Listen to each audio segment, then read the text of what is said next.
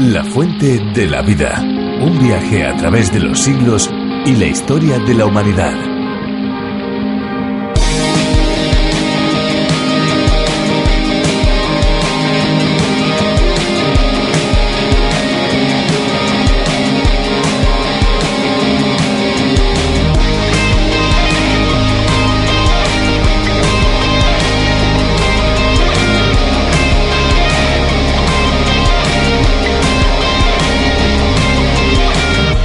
Orden cuantitativo de importancia, debemos citar el agua como el componente más abundante entre un 65% y un 70% del peso corporal del ser humano, aunque esta proporción varía en función de otro componente importante de nuestra constitución anatómica, que es la grasa. Entre un 15 y un 40% de grasa se acumula en nuestro cuerpo. La relación entre ambas sustancias, agua y grasa, es inversamente proporcional en porcentaje, de tal forma que cuando aumenta el porcentaje de grasa corporal, el resto de componentes deben disminuir y el que más lo acusa es el agua.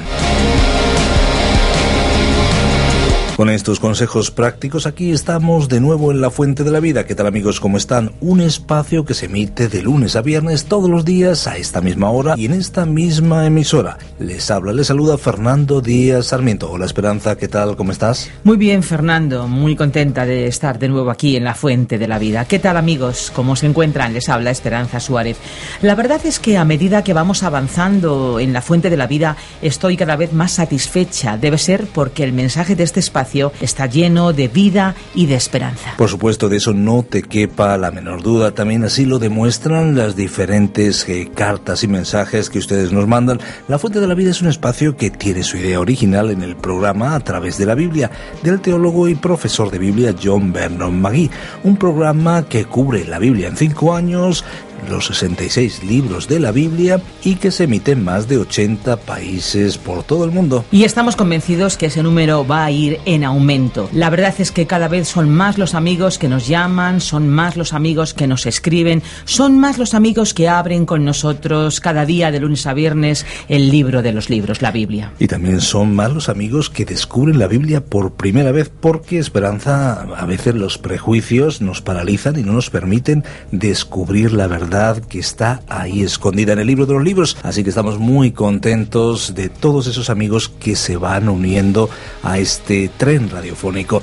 Así que estén atentos porque al finalizar nuestro espacio les daremos una dirección electrónica a la que pueden escribir y también pueden solicitar en los bosquejos y las notas de cada libro de la Biblia. Un espacio, como ves, Esperanza, divulgativo y como ven todos ustedes, busca dar a conocer el mensaje singular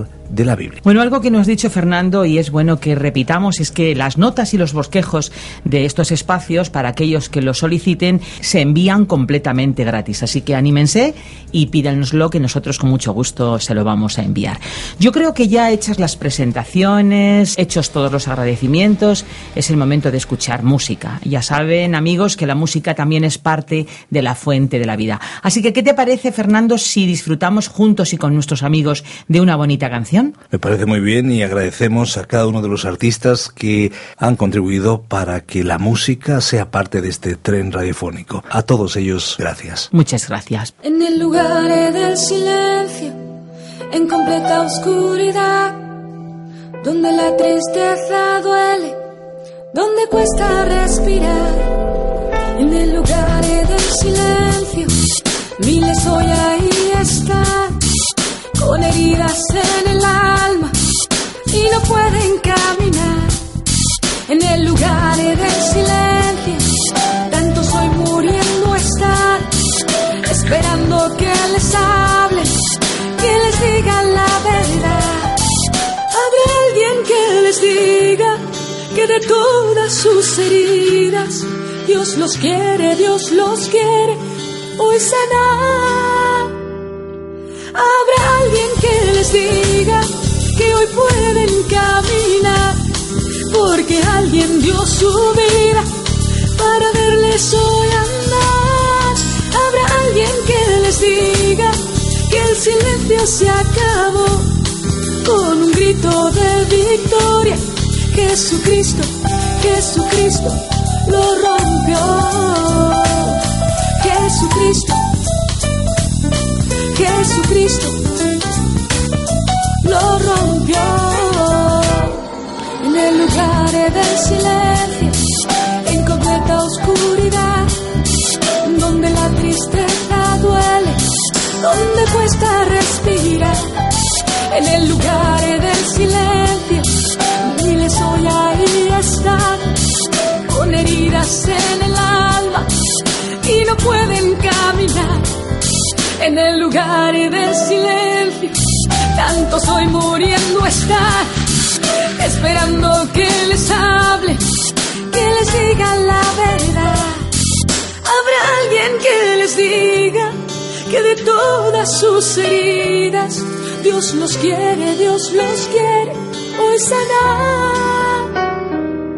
Habrá alguien que les diga que hoy pueden caminar, alguien dio su vida para verles hoy amar.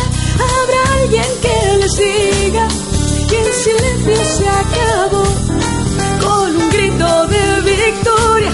Jesucristo, Jesucristo lo rompió. Jesucristo las cartas que uno recibe en su buzón de correo se han depositado en dicho lugar para que sean leídas.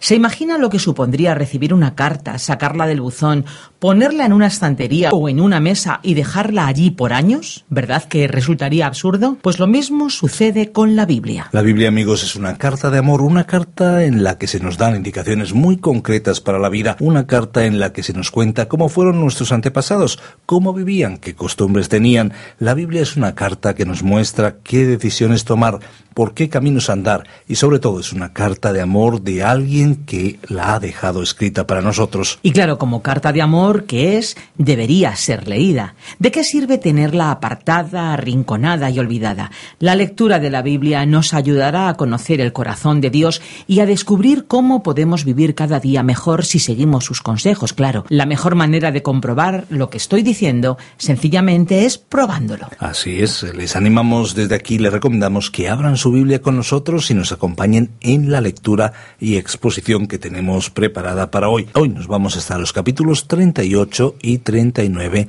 de Génesis. Dos nombres se encuentran en estos capítulos, Judá y Tamar. ¿Qué pasó con ellos? Vamos a escuchar a Virgilio Bagnoni. Adelante. La fuente de la vida. Génesis capítulo 38 este es otro capítulo cuya lectura nos puede dejar desconcertados, preguntándonos el por qué era necesario incluirlo en las Sagradas Escrituras. Por otra parte, hay que considerar que presenta información y antecedentes sobre la tribu de Judá, de la cual proviene el Señor Jesucristo. Este hecho de por sí ya justifica la importancia de su inclusión en el texto bíblico. En este capítulo encontraremos nombres como Judá, Tamar, Fares y Zara, que pueden resultarnos familiares por estar incluidos en el primer capítulo del Evangelio según Mateo, donde se encuentra la genealogía del Señor Jesucristo.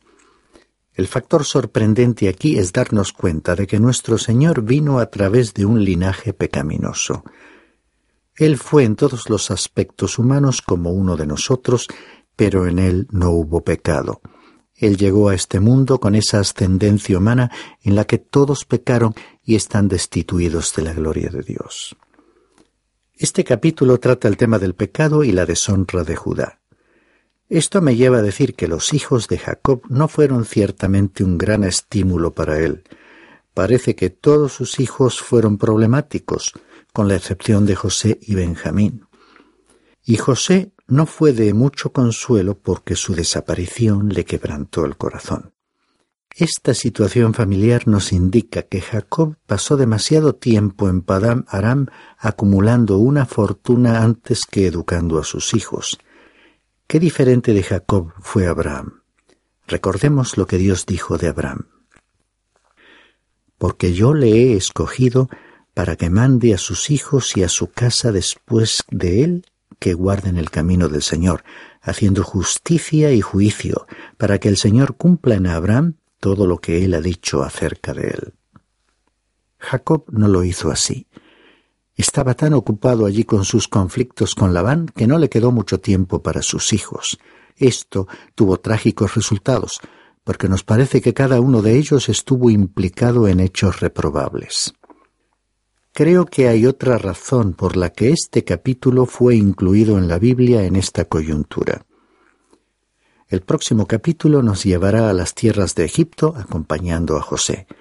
Dios estaba enviando por delante a José como éste mismo claramente detectó por la concurrencia aparentemente fortuita de las circunstancias de su vida, para preparar el camino de la entrada de los hijos de Israel a Egipto. Este plan divino preservaría sus vidas durante el período de hambre en Canaán y, mejor aún, les haría salir de la tierra de Canaán lejos de la influencia negativa de los cananeos para introducirlos en una zona aislada como la tierra de Gosén, en Egipto. Si Jacob y su familia hubiesen continuado en Canaán, se habrían adaptado al bajo nivel de los cananeos. El capítulo que nos ocupa revela, pues, la necesidad de que la familia de Jacob se alejase de la influencia degradante de los cananeos. El resto del capítulo está centrado en un tema principal que es el pecado y la deshonra de Judá. Leamos los versículos 1 al 7. Sucedió por aquel tiempo que Judá se separó de sus hermanos y visitó a un adulamita llamado Ira. Y allí vio Judá a la hija de un cananeo llamado Sua, la tomó y se llegó a ella. Ella concibió y dio a luz un hijo y le puso por nombre Er. Concibió otra vez y dio a luz un hijo y le puso por nombre Onán. Aún dio a luz a otro hijo y le puso por nombre Sela. Y fue en Quecib que lo dio a luz. Entonces Judá tomó mujer para Er, su primogénito, la cual se llamaba Tamar. Pero Er, primogénito de Judá, era malvado ante los ojos del Señor, y el Señor le quitó la vida. Esta es entonces la historia de Judá, cuya línea de descendencia será la real entre las tribus de Israel. Después de la venta de José, descendió del monte de Hebrón hasta las colinas del territorio filisteo. Desde el punto de vista de su relación con el pueblo del pacto, fue también un descenso espiritualmente hablando, porque entabló relaciones con un habitante de la ciudad de Adulán y se casó con la hija de un cananeo llamado Sua.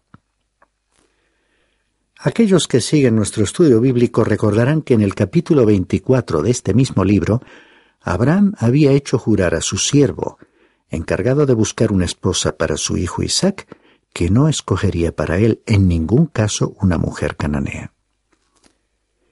El cumplimiento de la tierra prometida, la tierra de Canaán, no debía hacerse realidad a través de una consecuencia natural debida a los matrimonios mixtos, como el realizado por Judá, sino que debía llegar como una provisión sobrenatural de Dios que incluía el juicio de los pueblos cananeos.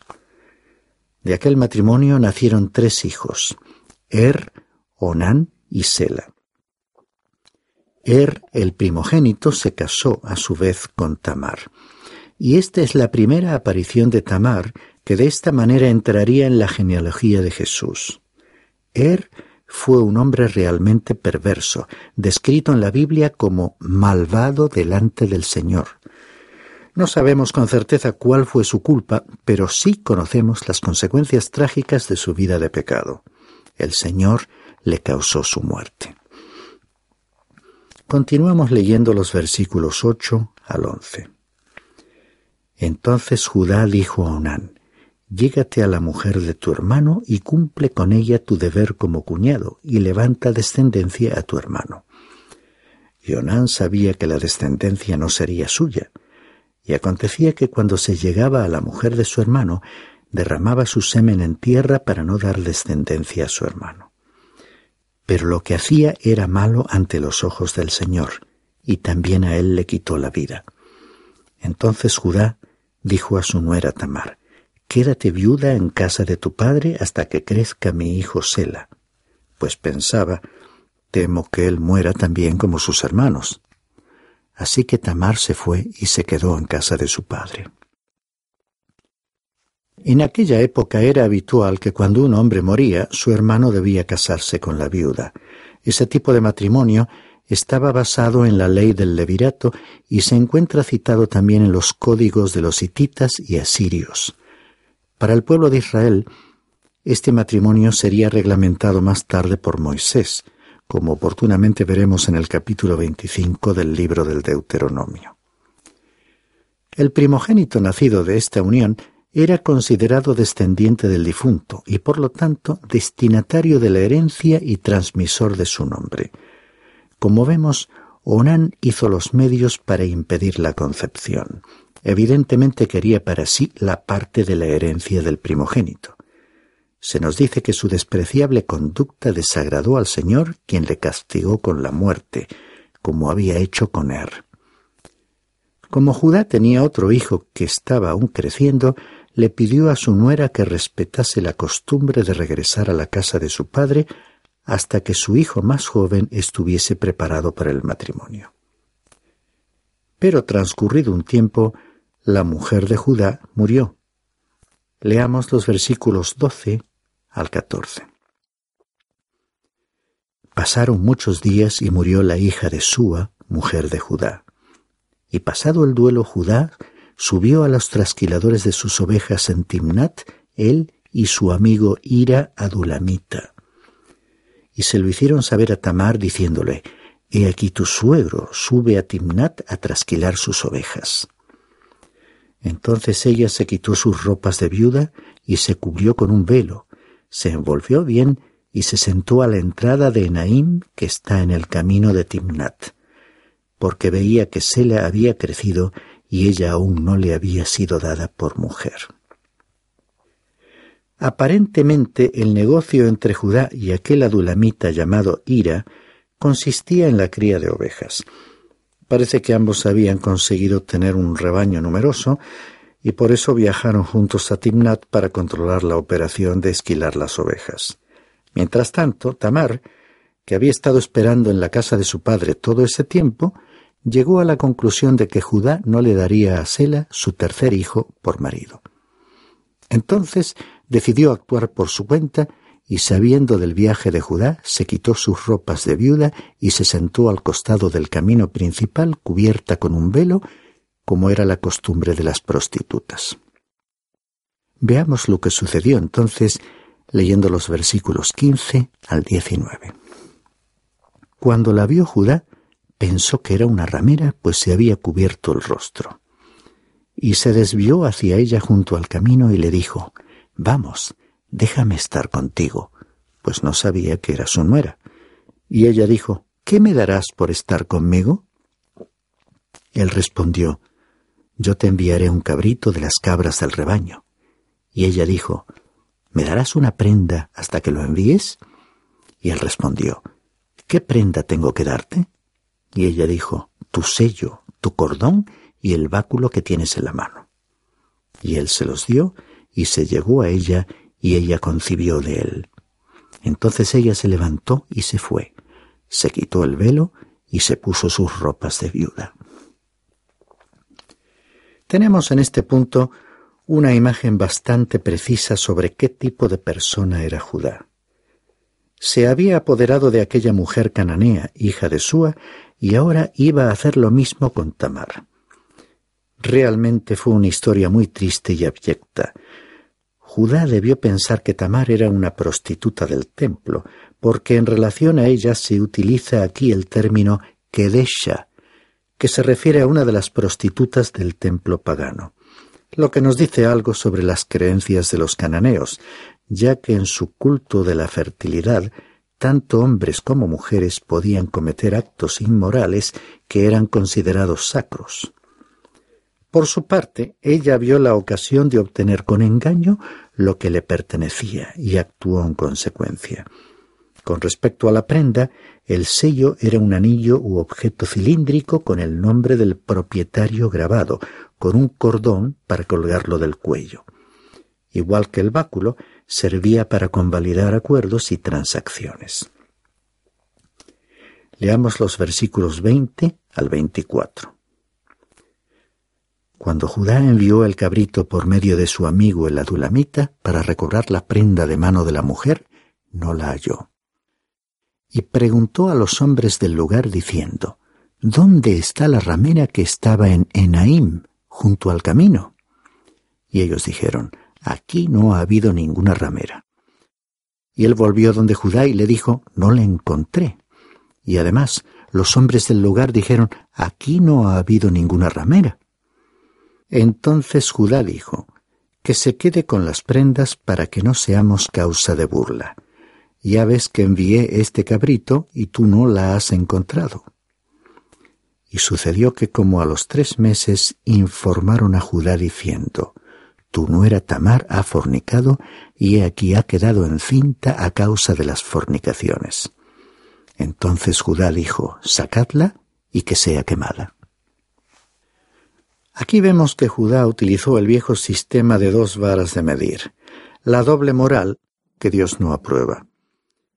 El hecho que la Biblia registre estos incidentes no implica que Dios los apruebe.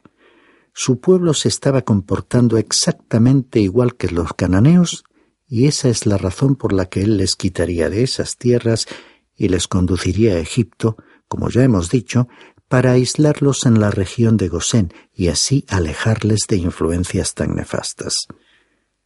Este episodio revela que Dios realmente necesitaba actuar así.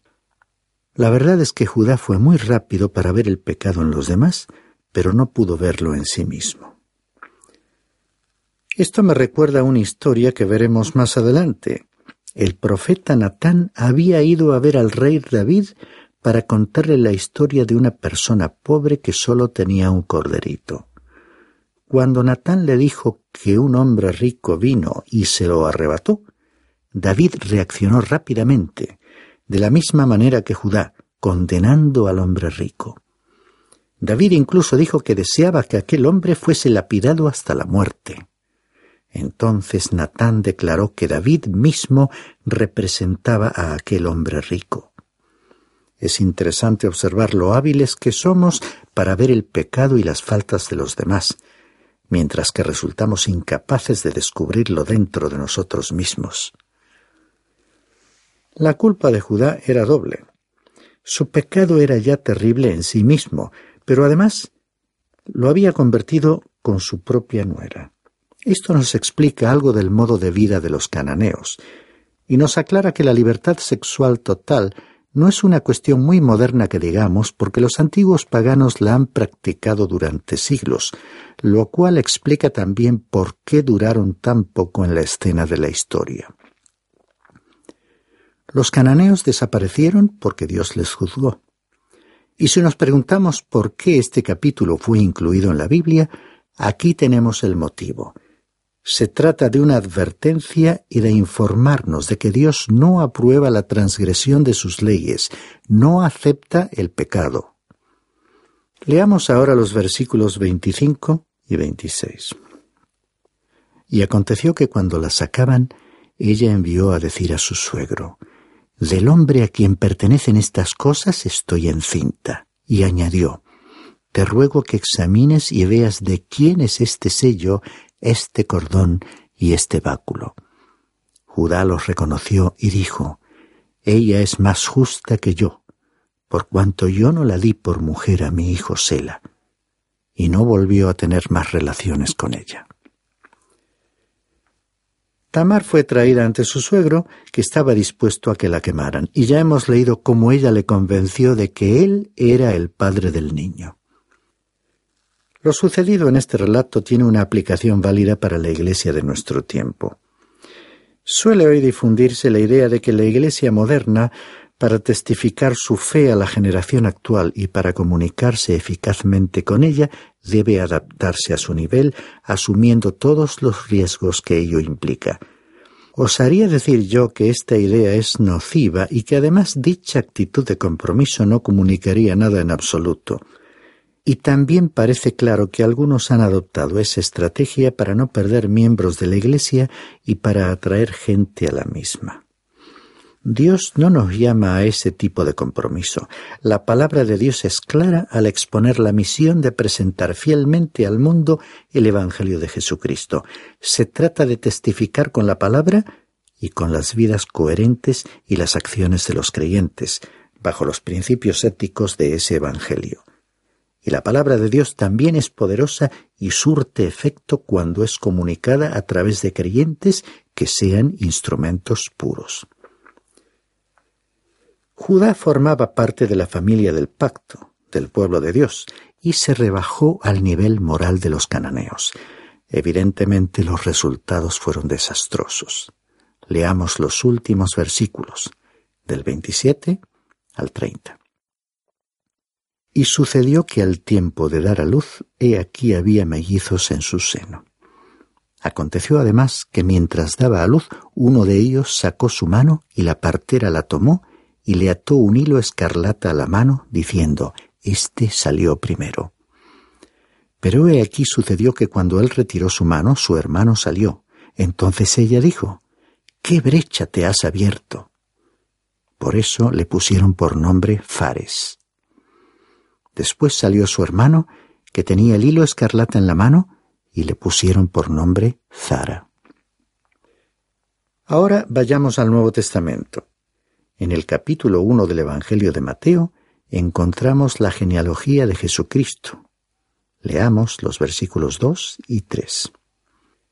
Abraham engendró a Isaac, Isaac a Jacob, y Jacob a Judá y a sus hermanos. Y Judá engendró de Tamar a Fares y a Zara. Y Fares engendró a Esrom, y Esrom a Aram. Después, a medida que recorremos la genealogía, llegamos al versículo 16. Y Jacob engendró a José, el marido de María, de la cual nació Jesús, llamado el Cristo. Resulta sorprendente que el Señor Jesucristo, desde un punto de vista humano, descienda de Judá y de Tamar. Cuando Él se hizo hombre, vino a través de una línea de descendencia y de una generación caracterizada por el pecado. Por todo ello, el apóstol Pablo aclara en su segunda carta a los Corintios, capítulo 5, versículo 21, que Cristo no conoció ni cometió pecado alguno. Pero, por causa nuestra, para salvarnos, Dios le trató como al pecado mismo, y los pecados del mundo fueron puestos sobre él de tal forma que a la vez su justicia pudiera otorgarse a aquellos que confían en él. Y ese regalo de su justicia se recibe solamente por medio de la fe.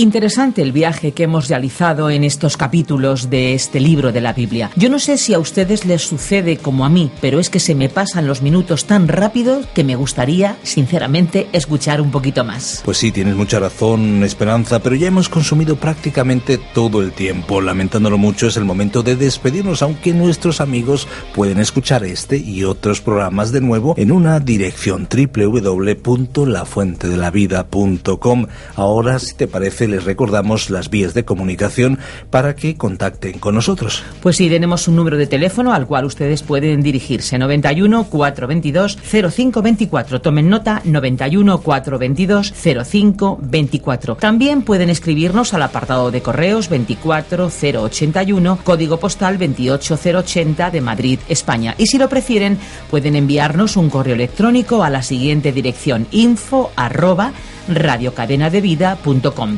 info arroba radiocadenadevida.com desde ya agradecemos todos los mensajes y las muestras de afecto que nos mandan a través de las diferentes vías de comunicación. Gracias por acompañarnos desde cada lugar desde el cual usted nos escucha. Ahora esta aventura continúa. Nosotros les decimos, hay una fuente de agua viva que nunca se agota. Beba de ella.